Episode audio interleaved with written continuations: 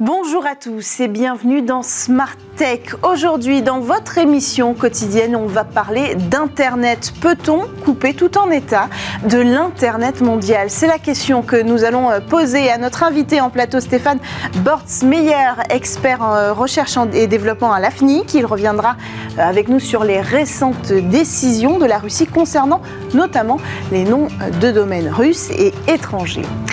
J-25 avant les élections présidentielles 2022.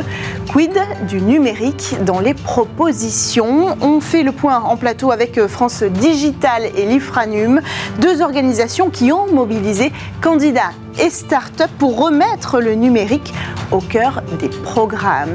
Et puis on conclura avec un portrait de femme de la tech proposé encore aujourd'hui par Olivia Strigari, directrice de la publication et cofondatrice des Informels. Voilà pour le programme d'aujourd'hui. On commence tout de suite avec l'interview dans Smart Tech.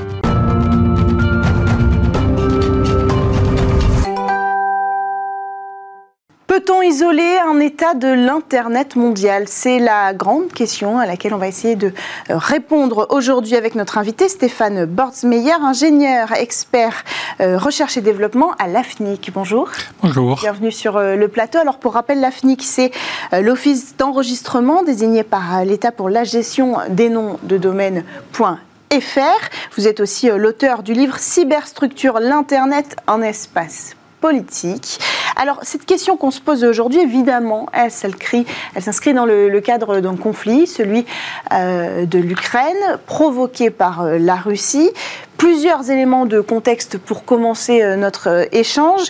Début mars, le régulateur national russe de l'Internet a bloqué Facebook, a restreint euh, puis bloqué Twitter. Moscou évoque une discrimination à l'égard des médias nationaux. Et puis peu après, le régulateur qui s'appelle Roskomnadzor, j'essaye de le prononcer correctement, a édité de nouvelles règles pour certains acteurs de l'Internet en Russie, avoir des serveurs de nom, avoir les serveurs de nom des domaines en Russie et plus précisément sous le tld.ru. On va voir ensemble de quoi il s'agit. Ne pas avoir sur les sites web de code qui chargent des ressources hébergées euh, à l'étranger. Alors ces TLD, ce sont des euh, noms de domaines de premier niveau. On peut peut-être commencer par là. Qu'est-ce que c'est concrètement? Donc à peu près toute activité sur l'Internet commence par un nom de domaine et ils sont visibles, tout le monde les, les voit. Euh, et y prêtent attention ou devraient y prêter attention. Euh, une partie des noms de domaine sont, euh, sont composés de deux lettres et correspondent à un code d'un pays, FR pour la France, RU pour la Russie, UA pour l'Ukraine. Et du fait que les noms de domaine sont euh, sur une structure arborescente, si vous coupez ou si vous empêchez de fonctionner un domaine de premier niveau comme .ru, plus rien sous .ru ne fonctionne. Donc euh, la panne ou la possibilité d'une attaque est donc prise très au sérieux par tous les gens qui gèrent ces domaines de premier niveau. Donc là, la proposition de la Russie, c'est euh, de n'utiliser, de ne, laisser en circulation, peut-être que le terme n'est pas exact, corrigez-moi, les domaines qui, ne, qui, seraient seulement avec .ru Alors, ce que ce qu'exige le régulateur des communications, Roskomnadzor, euh, c'est que les sites officiels russes, et uniquement ceux-là, euh, ça, ne s'adresse qu'à eux, aient des serveurs de nom qui soient eux-mêmes en Russie ou dans le cas extrême, uniquement sous .ru. C'est banal. Tous les pays font ça. En fait, c'est pas nouveau. Mm, alors, c'est pas nouveau de la part de Roskomnadzor, qui mm. réclame ça depuis longtemps. Le fait qu'ils le répètent sans indiquer qu'ils ont du mal, en tout cas avant la guerre, qu'ils avaient du mal à le faire appliquer. Mais surtout, tous les pays font ça. Si on prend le domaine de premier niveau pour les services officiels aux États-Unis, .gov mm. fonctionne pareil. On n'imagine pas un domaine dans .gov avoir des serveurs de nom euh, en Russie ou en Chine ou même au Brésil ou en Allemagne. Donc, le, la, la demande est un peu classique, c'est celle d'un État qui veut que ses propres services soient souverains, hmm. euh, ne dépendent pas de ressources extérieures. C'est assez banal et pas spécifique à la Russie. Et alors, cette règle qui dit que euh, les sites web euh, ne peuvent plus avoir de code qui charge des ressources hébergées à l'étranger. Là aussi, c'est classique C'est classique ou ça devrait l'être parce qu'en fait, un site web moderne est souvent, la page que vous voyez sur l'écran a souvent été fabriquée en faisant appel à plein de services et de ressources un peu partout. Hmm. Et quand il y a une panne, comme ça avait été le cas par exemple de la panne de Fastly il y a quelques mois, on voit des tas de phénomènes bizarres entre les sites web qui ne marchent plus du tout hmm. à cause de la panne d'un acteur peu connu ou qui marchent à moitié et qui affichent des choses bizarres, déroutantes. Donc là encore, pour des services officiels qui doivent fonctionner tout le temps, c'est le béaba de l'ingénierie, ou ça devrait l'être en tout cas, mm. de faire attention aux dépendances et à ne pas dépendre d'acteurs qu'on ne contrôle pas, qui peuvent tomber en panne. Alors pourquoi tout le monde parle de cette déconnexion de la Russie? C'est en bonne partie, alors il y a plusieurs euh, explications pour ça, c'est en bonne partie le résultat du discours du gouvernement russe lui-même, qui mm-hmm. adopte depuis des années une posture, euh, on est autonome, on est souverain, ou en tout cas on doit l'être, euh, on est presque déconnecté, un peu comme dans la cour de récréation. Euh, attention, hein, je vais me fâcher. Hmm. Euh, donc c'est, il y a une, au moins une, dans les mots une démarche là-dessus. Hmm. Mais c'est possible? C'est toujours possible. On peut toujours. Ça dépend des moyens qu'on y met. Euh, la Corée du Nord est complètement coupée d'Internet. Donc c'est, hmm. enfin, à part pour quelques privilégiés qui ont un accès. donc c'est toujours possible. Savoir si c'est une bonne idée, savoir si le gouvernement russe le ferait euh, mm. C'est une autre histoire. Même la Chine n'est pas déconnectée d'Internet. Et personne n'y a intérêt. Tout le monde a intérêt à pouvoir continuer à fonctionner et à échanger, simplement à garder une dose plus ou moins élevée de contrôle. Donc, est-ce qu'on peut parler euh, de censure quand on, voit Facebook, euh, Twitter restreint, Telegram aussi est surveillé euh, aujourd'hui? Alors, il y a certainement censure, hein, c'est officiel en Russie. c'est loin d'être appliqué de manière homogène. Hmm. Il y a des tas d'endroits en Russie où on peut continuer à accéder à Facebook, Twitter, parce que l'Internet russe est très varié. Il s'est construit de manière très locale, avec plein d'acteurs différents. Hmm. Et jusqu'au début de la guerre en tout cas, c'était très difficile pour le Kremlin de maintenir l'ordre et d'avoir euh, un bouton unique qui suffit de presser et puis on censure partout. Donc la censure est imparfaite techniquement. De ce point de vue-là, euh, la Chine est plus avancée malheureusement. Euh, mais c'est, oui, il y, a, clairement une censure, en tout cas elle est hmm. annoncée comme telle, qui frappe certains services et pas d'autres. YouTube par exemple n'est pas concerné pour l'instant. Est-ce que cette question des noms de domaine, elle est cruciale politiquement? Elle est cruciale politiquement parce que euh, ça sert, pour un nom de domaine d'un pays, c'est lié au pays, c'est son identité, c'est les ressources à lui qui doivent pouvoir fonctionner. Mm. Ça peut servir aussi en sécurité. Par exemple, quand vous recevez un message vous disant euh, Ah, c'est votre banque, il y a un problème sur votre banque, il faut que vous vous connectiez, que tapez votre login et votre mot de passe pour corriger. C'est une des premières choses qu'on enseigne aux gens à vérifier. C'est déjà vérifier le nom de domaine. Est-ce que c'est bien celui de votre banque ou est-ce que mm. c'est tout à fait autre chose? Euh, Donc, pour toutes ces raisons là oui, les noms de domaine sont importants. Je pense qu'en France, par exemple, c'est régulé par la loi de 2004 qui prévoit que le registre des noms de domaine dans .fr est, euh, qui est une, .fr est une ressource publique mm. est désigné par un appel d'offres avec euh, tout un tas de euh, mécanismes pour s'assurer que ça fonctionne bien. Alors il y a des voix qui s'élèvent aujourd'hui pour aller, euh, euh, pour répondre en fait à, ces mesures prises par euh, l'agence russe. il y a des propositions, demander le retrait de la racine d'Internet des TLD russes, le blocage au niveau des serveurs racines, des retraits d'adresses IP attribuées. pour vous, c'est une mauvaise idée?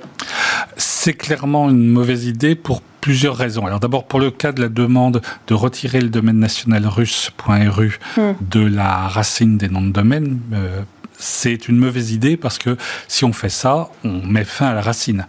Immédiatement, les Russes vont pouvoir configurer une autre racine, hmm. sans doute avec l'aide d'autres pays qui depuis longtemps ne sont pas satisfaits disent qu'ils ne sont pas satisfaits de la gestion de la racine, l'acceptaient jusqu'à présent parce que en pratique ça marche et en pratique il n'y a pas trop de problèmes, euh, mais, le, mais si jamais il y avait réellement une mesure politique euh, contre un des domaines nationaux comme .ru, bah, immédiatement ça serait la scission et on verrait apparaître 2, 3, 4, 5 racines, hmm. ce qui compliquerait sérieusement le fonctionnement d'Internet, le débogage. Ceci dit, je n'y crois pas trop en constatant que malgré les demandes qu'il y a eu, le gouvernement des États-Unis, par exemple, n'a jamais supprimé .ir, le domaine national de l'Iran, de hmm. la racine, alors qu'il y a eu des demandes et que les relations sont mauvaises. Hmm. Même quand il y a eu des actions en justice aux États-Unis pour la saisie de ce domaine de premier niveau .ir, à chaque fois, c'est le gouvernement des États-Unis qui est venu au secours du gouvernement iranien en disant que ça n'était pas une question pour la justice, puisque c'était une affaire de politique étrangère,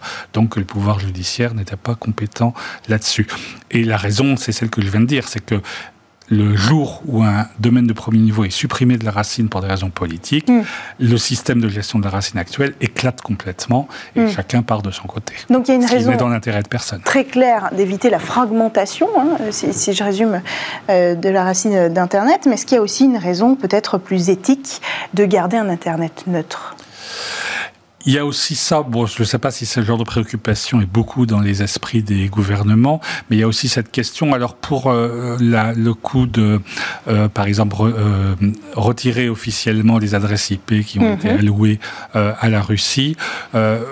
Là, de toute façon, ça ne marcherait pas parce que c'est juste une, un enregistrement d'une base de données les opérateurs russes pourraient continuer à les utiliser, donc ces adresses ne pourraient pas être réaffectées, donc ça ne changerait pas forcément grand-chose. Ça entraînerait des troubles, des problèmes dans un Internet qui est déjà difficile à faire fonctionner, mm. mais pas plus. Euh, par contre, quand des gros opérateurs internationaux comme Cogent ou Lumen, qui ne sont pas des entreprises très connues, mais qui mm. font fonctionner l'épine dorsale d'Internet, euh, quand elles coupent leurs clients russes, euh, là, on a un autre problème, c'est que ce faisant, on, on fait le travail de Poutine. On empêche les Russes d'accéder aux ressources qu'il y a dans d'autres pays mm. et qui pourraient les informer. Donc, euh, si on prétend être meilleur que le gouvernement russe et euh, être pour la liberté, ça n'est pas logique de couper les Russes, de, mm. euh, de, faire ce que, voudrait, ce que certains au Kremlin voudraient faire. Mm. Couper l'accès à Internet n'est jamais bon pour la liberté d'information. C'est ça l'idée, oui. Merci beaucoup euh, Stéphane Bordsmeyer. Je rappelle que vous êtes ingénieur expert euh, R&D à l'AFNIC. Merci d'avoir pris le temps de venir sur ce plateau pour décortiquer avec nous cette épineuse question de la connexion à Internet à un État, particulièrement en cas en, en situation de conflit, comme c'est le cas aujourd'hui en Ukraine. Et donc, euh, ici, il s'agissait de la Russie. Merci d'être venu sur le plateau de Smart Tech. On poursuit euh, quant à nous, car c'est l'heure du talk pour aujourd'hui. Le numérique qui est au cœur de nos vies, mais pas tout à fait au cœur euh, du programme, des programmes des candidats à la présidentielle 2022. Quelques propositions quand même, encouragées notamment par plusieurs initiatives du monde de la tech pour donner euh, une place plus conséquente au numérique dans cette campagne. Alors pour en parler en plateau, j'ai avec moi aujourd'hui euh, Philippe Legrand, fondateur et président de la fédération Infranum. Bonjour. Bonjour. Bienvenue sur le plateau. Alors Infranum, je le rappelle, fédération qui regroupe plus de 200 entreprises représentatives de l'ensemble des métiers de la filière euh, des infrastructures du numérique. Et vous avez, vous aussi, soumis des propositions. Combien une trentaine. Une trentaine, donc avec quatre thématiques, on va, on va revenir là-dessus, des thématiques qui ressortent de toute façon aujourd'hui euh, euh, dans le débat public euh, sur le numérique. Et vous avez invité les candidats à venir y répondre le mercredi prochain. Mercredi prochain, le 23 mars prochain précisément. À vos côtés, Marianne Tordeau, directrice des affaires publiques de France Digital. Bonjour. Bonjour. Bienvenue sur le plateau. Alors vous avez organisé de votre côté un événement qui s'appelle le Pitch, qui a réuni plusieurs candidats pour qu'ils présentent leurs ambitions en matière de numérique. C'était euh, le 9 mars euh, dernier, si je ne me trompe pas. Exactement. Combien de candidats ont répondu à l'appel? Alors, on avait cinq candidats à la présidentielle qui étaient présents et deux représentants. Euh, en représentant, on avait notamment Cédric O, le ministre, enfin le secrétaire d'État au numérique. Ouais. Alors, il y a un manifeste aussi qui a été proposé. Est-ce que vous pouvez nous en dire deux mots? Oui, tout à fait. On a, fait, on a sorti des propositions. Alors, nous, on en avait 37. et, donc, on a sorti ce, ce manifeste ainsi qu'un comparateur des programmes du numérique, euh, qui est disponible sur numérique2022.fr. Il y a eu un impact fort euh, sur votre proposition de pitch. On, a vu ressortir finalement les problématiques du numérique euh, peut-être au programme? Est-ce que vous avez pu constater un avant et un après le pitch? Oui, ouais, on était très très contents. En fait, nous, on se sert de cet événement pour faire du fond et pour pouvoir mettre le numérique au, programme des candidats. Et effectivement, on a vu que, que l'intégralité des, des, candidats à l'élection présidentielle se sont saisis du sujet du numérique. Hmm. Euh, et ont notamment euh, euh, émis des propositions extrêmement larges, que ça parle de souveraineté, de talent, de, de, un peu d'infrastructure, effectivement, hmm. d'impact environnemental du numérique. Donc, Alors, quand vous dites l'intégralité, vous parlez des 11 candidats Alors, on a analysé, nous, les programmes de 9 candidats. et surtout, on attend avec impatience le programme d'Emmanuel Macron. Et qui n'est pas encore sorti, il faut le rappeler, dans le cadre de nos conversations aujourd'hui. On va plonger justement dans ces propositions, dans ces programmes ou déclarations puisque dans le cas d'Emmanuel Macron, par exemple, on n'a pas encore le programme. Plusieurs grandes thématiques sont donc euh, ressorties. Alors d'abord, d'abord, la plus martelée, on va commencer par celle-là, c'est la souveraineté numérique européenne. On la trouve partout, chez Emmanuel Macron, Nicolas Dupont-Aignan, Marine Le Pen, Jean-Luc Mélenchon. On voit que c'est une idée qui traverse de toute façon toutes les mouvances politiques aujourd'hui.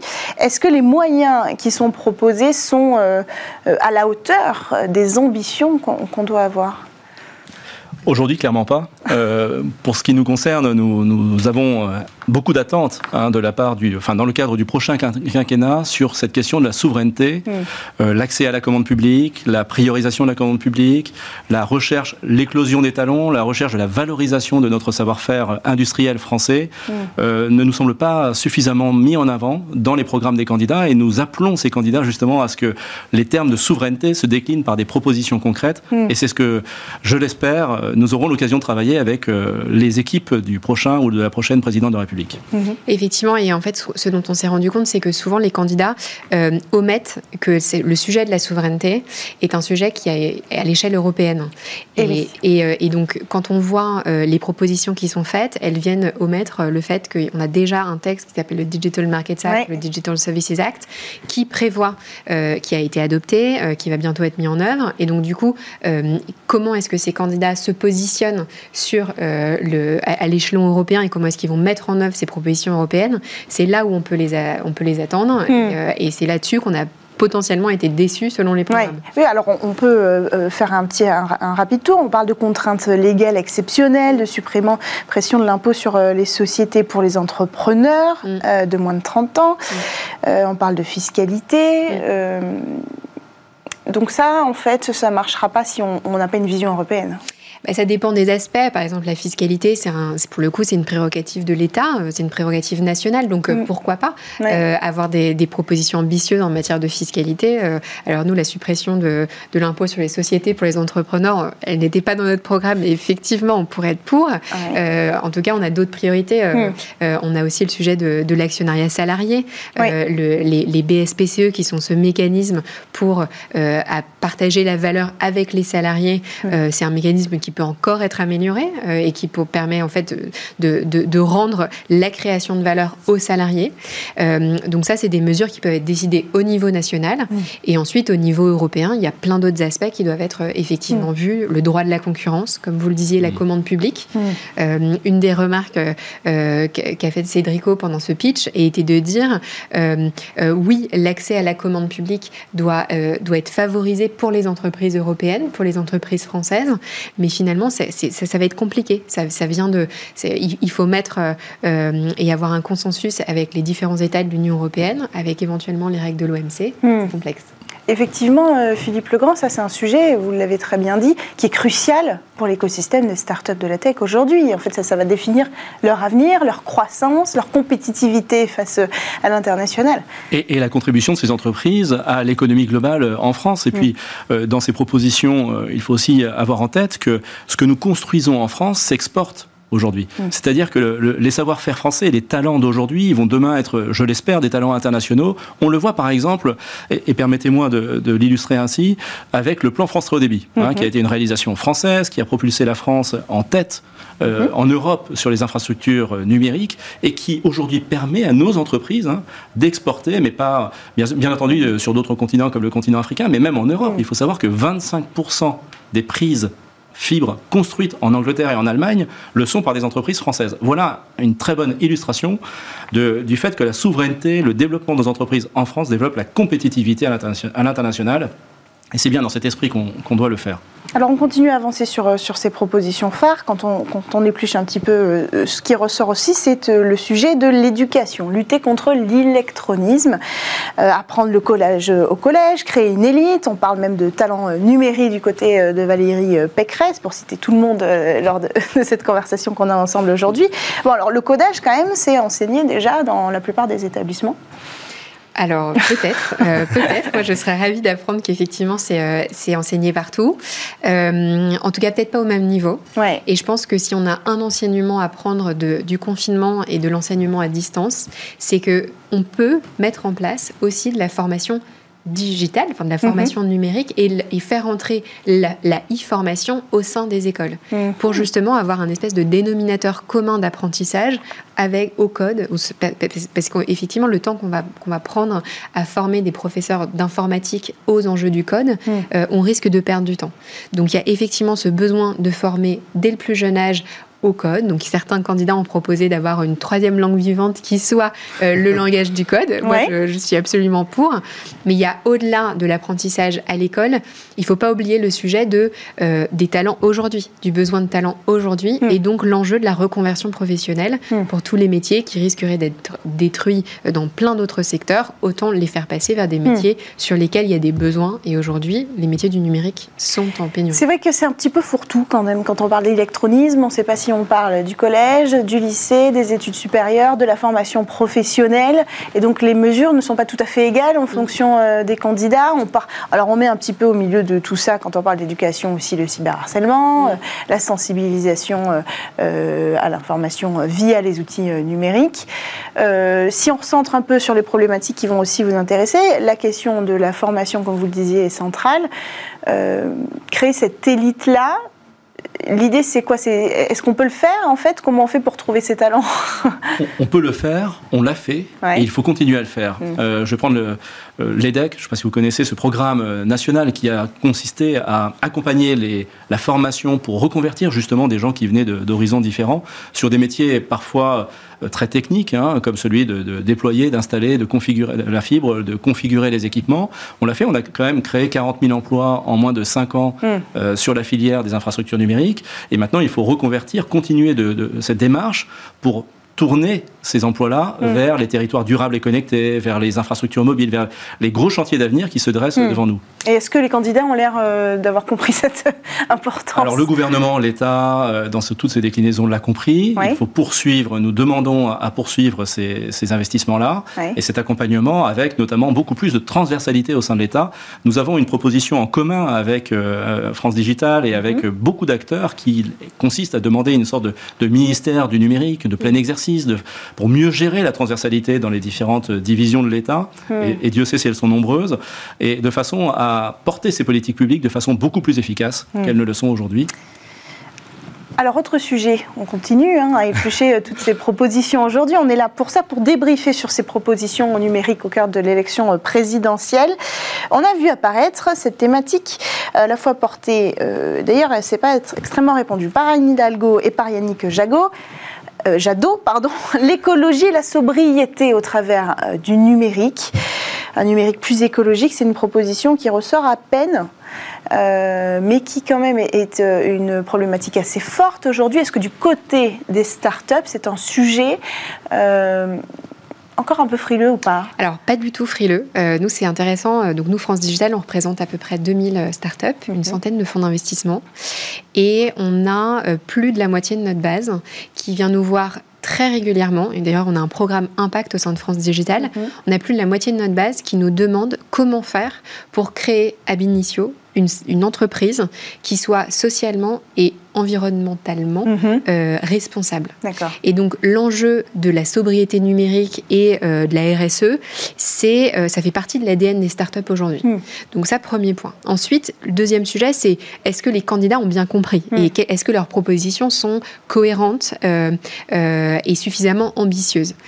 Là-dessus, j'ai mis quelques doutes. Par exemple, on a pu constater que certains candidats proposaient un moratoire sur l'implantation de de, centres de données, donc des data centers en France, mhm.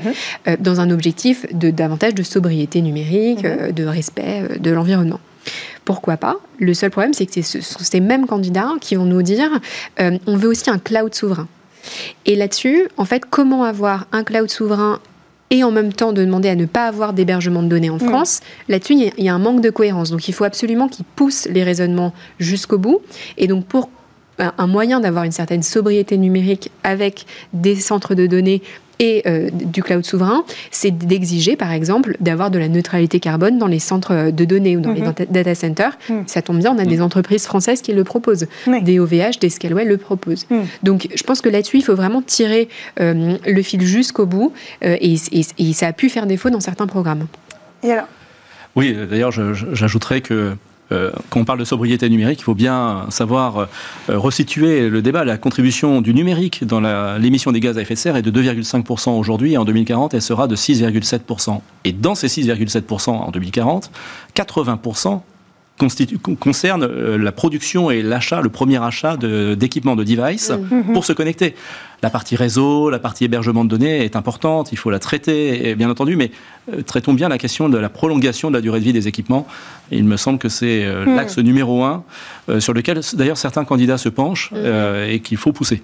Malheureusement, euh, pour l'instant, on peut en citer que quoi, deux, trois qui se penchent sur le sujet. Qu'est-ce que ça veut dire ça Merci de nous inviter pour qu'on puisse en parler. Bon, euh, est-ce qu'on peut s'attendre peut-être à enfin, est-ce que vous pensez que ce sujet va finalement remonter dans les, dans, dans, les programmes? On voit hein, qu'il y a des propositions sur euh, baisser la TVA sur les, euh, sur les, euh, sur les produits reconditionnés. Hmm. on voit aussi, bah, donc, par exemple, une Valérie Pécresse a dit que elle, ce qu'elle souhaitait, c'était justement pouvoir accompagner et, et, donner une prime pour l'achat de hmm. produits reconditionnés. Je pense hmm. que ça va dans le bon sens.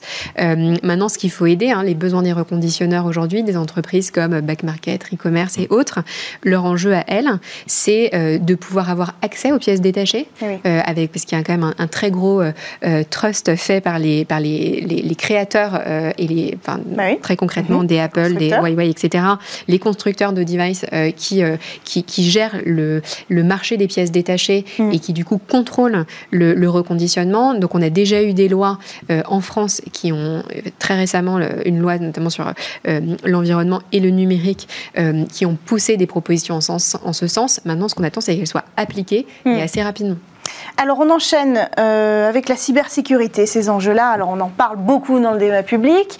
On les, voit ressortir assez logiquement finalement euh, dans les propositions euh, des candidats. On parle même de réarmement numérique. Ça c'est pour Valérie Pécresse. Dans la salle parle de renforcer la cyberdéfense avec un budget plus conséquent. Alors ça c'est un sujet qui fait consensus. Est-ce que les propositions, encore une fois, sont à la hauteur des risques que ça peut représenter, par exemple, pour les entreprises? Ce qui nous plairait, c'est que les propositions que nous formulons euh, soient entendues par les candidats et reprises euh, dans leur programme. La cybersécurité, c'est aussi et avant tout euh, la sensibilisation et l'accompagnement de nos entreprises, nos PME qui travaillent aujourd'hui avec les outils du numérique et qui ne sont absolument pas sensibilisés, qui sont loin de ces problématiques-là. Nous demandons le rétablissement de conseillers numériques auprès des entreprises. Nous réclamons, enfin nous suggérons un plan euh, d'investissement pour la communication vers la digitalisation des entreprises.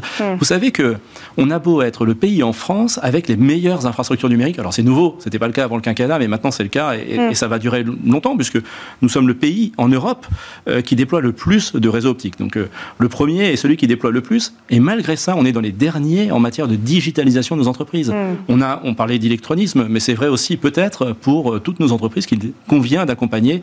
Et la cybersécurité est, criante en la matière, puisqu'on ne compte plus les exemples euh, d'entreprises pénalisées hmm. ou... Euh, et d'institutions publiques. Et d'institutions publiques, bien entendu. Il faut le rappeler, évidemment.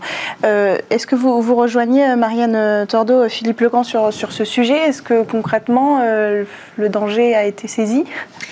Écoutez, je ne sais pas. Euh, je pense que, en tout cas, on a des propositions dans les programmes, ça c'est sûr. Ouais. Euh, maintenant, ce que je veux voir, c'est aussi euh, est-ce que les équipes de campagne, par exemple, se sont suffisamment armées? On avait fait une étude France Digital avec Wavestone en, juillet dernier, où le but c'était justement d'identifier de, tous les risques de hacking des, de, la campagne, en identifiant l'intégralité des parties prenantes. Donc, c'était non seulement les parties eux-mêmes, les équipes, mais aussi le lien avec les bénévoles, etc. Euh, et, quand même, dans cette étude, on avait constaté un certain désarmement technologique des équipes de campagne. Ça veut tout dire. Un peu moins d'un an du lancement de la campagne. Alors certes, depuis, on a un certain nombre de services publics qui ont été créés justement pour venir pallier à ces défauts, mais je pense que euh, ça serait bien que les cordonniers soient les eux-mêmes les mieux chaussés. Et là, pour l'instant, je crois que c'est assez léger. Oui, ouais, effectivement. Alors, vous avez euh, cité à un moment donné euh, la question du cloud souverain. On a quand même l'impression que c'est le grand euh, absent de ces propositions. Oui, euh, enfin, euh, je pense que sur le, si vous voulez, c'est toute la difficulté de, de, de ce genre de, de, campagne présidentielle, d'ailleurs très courte, hein, mm. euh, sur lesquelles les sujets ne sont pas suffisamment approfondis. On a besoin de, fédérations et d'acteurs comme nous pour euh, peut-être mettre des choses très concrètes sur la table. Infranium est une fédération extrêmement pragmatique et concrète. France Digital l'est également.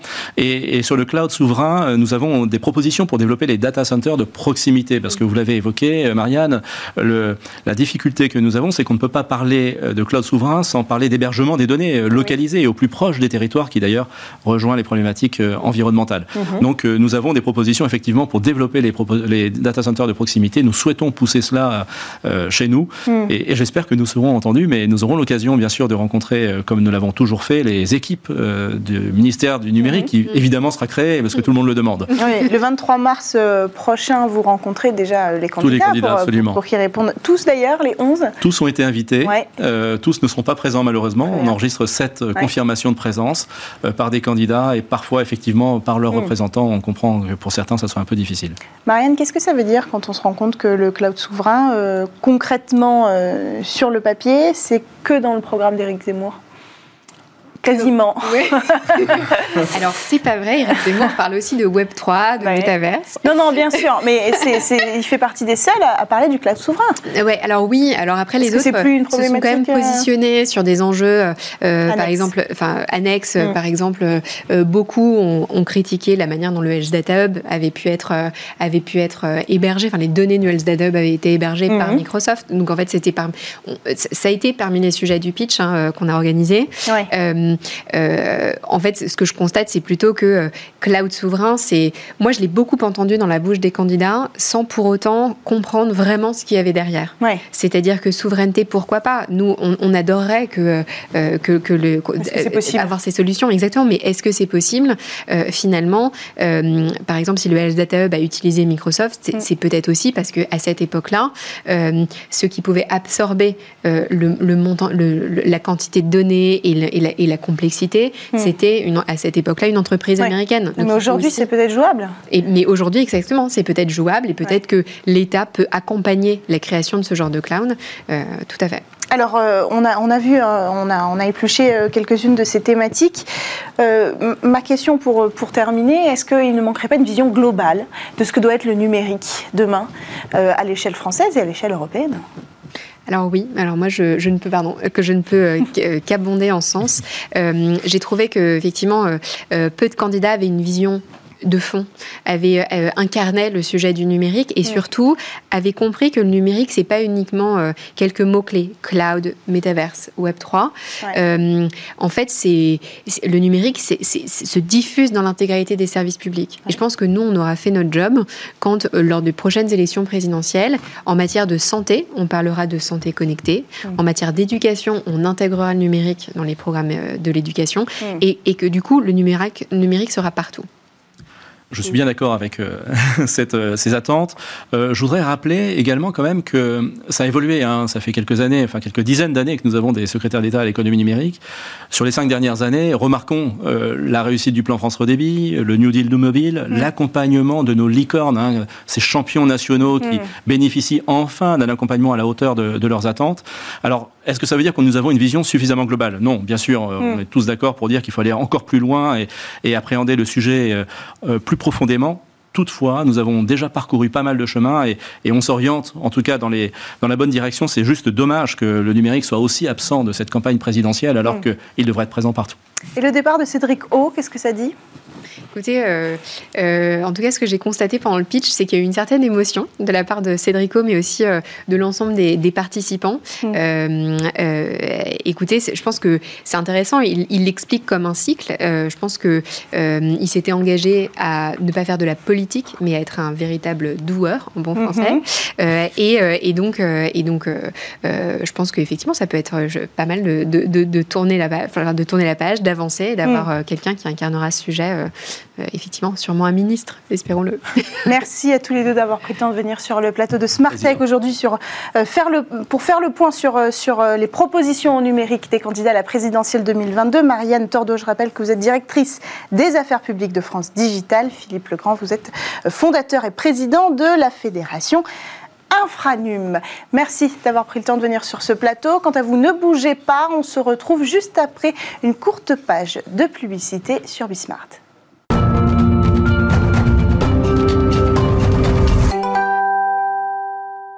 Vous êtes de retour dans Smart Tech. Olivia Strigari, directrice de la publication et cofondatrice des Informels, nous a rejoint. Aujourd'hui, on va découvrir le portrait de Marie-Virginie Klein, directrice générale adjointe de Tilder et vice-présidente de Willa, l'incubateur au féminin qui accélère les startups lancées par des femmes. Bonjour.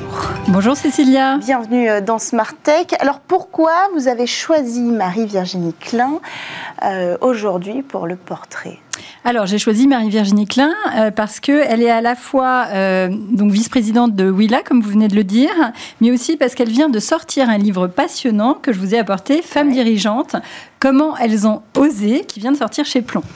voilà. Et euh, c'est un livre qui est issu d'entretiens avec 12 femmes politiques et chefs d'entreprise. Ouais. Alors, euh, en, quoi son parcours Parce que j'imagine qu'il y a vraiment une histoire derrière qui a retenu euh, votre euh, attention. vous a fait choisir cette personne? Qu'est-ce qui vous a plu? Alors, j'ai choisi Marie-Virginie Klein parmi les dirigeantes de Willa par son profil que je définirais un peu double.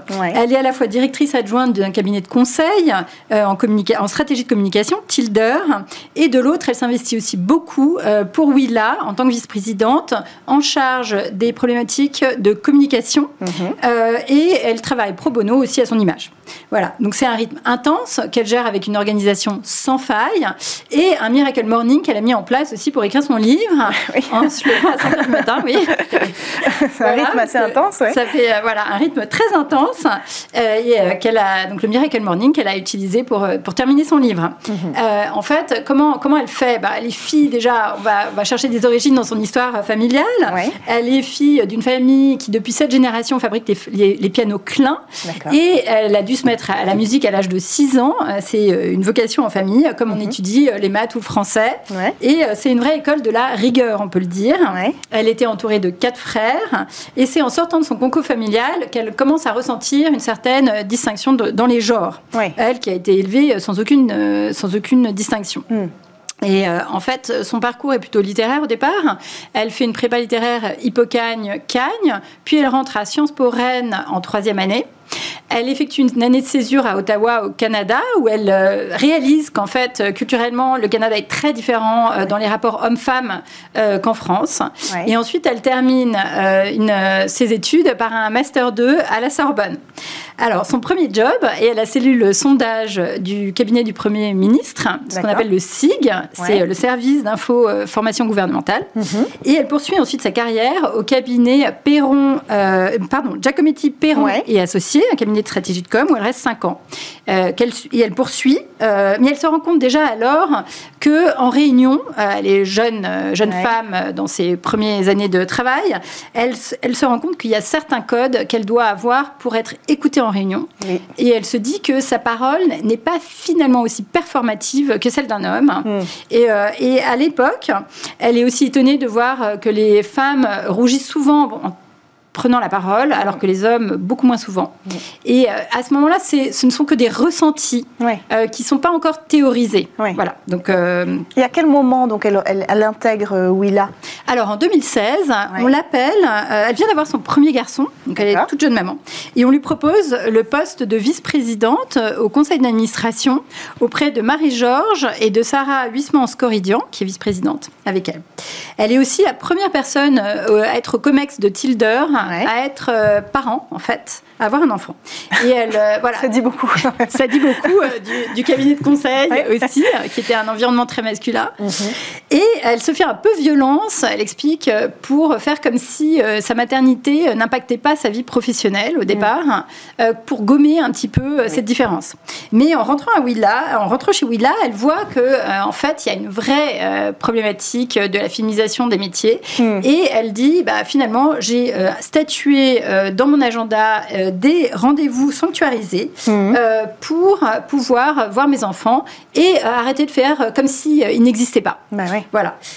donc elle dit, bah, j'ai plus envie de m'échapper comme si de rien n'était pour aller les chercher à l'école ou pour déjeuner avec eux. Donc elle sanctuarise ces, ces moments dans son agenda ça change quand même beaucoup de choses, d'autant qu'elle est enceinte à ce moment-là de son enfant. Mais avant de continuer à vous parler de Marie-Georges Klein, Marie, pardon, Marie-Virginie Klein, je vous fais aussi un point sur l'activité de Willa. Euh, Willa, c'est euh, le premier incubateur spécialisé dans l'accompagnement euh, des, entre, des femmes, des jeunes femmes créatrices d'entreprises mm. dans la tech et dans le digital. En fait, c'est l'ancien, son ancien nom est le Paris Pionnière. Il avait été fondé en 2005 par Frédéric Clavel avec la mission de stimuler la, la mixité dans l'écosystème digital. Mm. juste pour, pour vous refaire un tout petit point à l'heure actuelle, les derniers chiffres qui sont sortis, il y a 32% de créatrices d'entreprises, mais euh, dans le French Digital 120, il n'y a guère que 6% euh, de CEO, de femmes CEO. C'est extrêmement peu. C'est très bas. Et alors pourquoi elle a monté cet incubateur euh, genré spécialisé dans les startups dirigées par les femmes? Alors parce qu'en fait, au départ, il n'y a pas suffisamment de femmes sur la ligne de départ. Il n'y en, a pas à l'arrivée, comme je viens de vous dire. Mais pourquoi? Parce que d'abord, il y a une euh, il y a un problème dans l'éducation. Il y a une éducation qui est plutôt genrée et, avec, euh, et surtout dans les, dans les sciences. Et puis dans le digital, souvent les femmes n'osent pas, mm. n'osent pas euh, prendre leur envol. Alors chez Willa, justement, l'incubateur sert à valider les idées de projet, sert à monter un business plan, à définir une stratégie, à faire les levées de fonds jusqu'aux trois ans de l'existence de la start-up. Mm. et vraiment, l'idée centrale de Willa, c'est de remettre plus de filles dans le pipe, comme nous l'explique Marie-Virginie, en aidant celles qui existent et qui hésitent, pardon, et en accompagnant celles qui ont un projet viable. Voilà. Donc, euh, plus généralement, euh, ça les aide à devenir leur euh, devenir pardon entrepreneurs de leur vie. Bien sûr. et il y a un questionnement, comme nous le rappelle Marie-Virginie, on venait de l'évoquer sur la maternité. Il y a un questionnement lors des levées de fonds, lors, face à des investisseurs. La maternité est toujours un sujet qui revient sur la table, alors qu'on pose absolument pas ces questions-là aux hommes. ça, c'est le premier point. Ensuite, elle est frappée par le moyenne d'âge des créatrices d'entreprises, qui est plutôt entre 35 et 40 ans. Mm. Comme si elles attendaient euh, d'avoir fait leurs preuves, plus de confiance en elles, et d'avoir déjà fondé leur famille mm. pour pouvoir euh, créer une entreprise. Mm. Voilà, c'est les mêmes biais qu'ont vécu les douze dirigeantes qu'elle a rencontrées pour son livre. Et elle, ajoute, euh, elle y ajoute le syndrome de l'imposteur. Eh et elle dit, pour conclure, euh, que l'entrepreneuriat est finalement la forme la plus aboutie du féminisme aujourd'hui et la meilleure façon de mettre en pratique ses convictions est de monter sa boîte. Voilà une belle façon de conclure cette présentation. Olivia Strigari, merci beaucoup d'être venue sur le plateau de Smart Tech. Encore une fois, je rappelle, vous êtes directrice de la publication et cofondatrice des Informels. Merci à tous de nous avoir suivis encore aujourd'hui pour cette édition euh, quotidienne de Smart Tech. On se retrouve demain, comme tous les jours, sur Bismart. N'oubliez pas de nous suivre sur les réseaux sociaux et d'écouter les podcasts. À demain.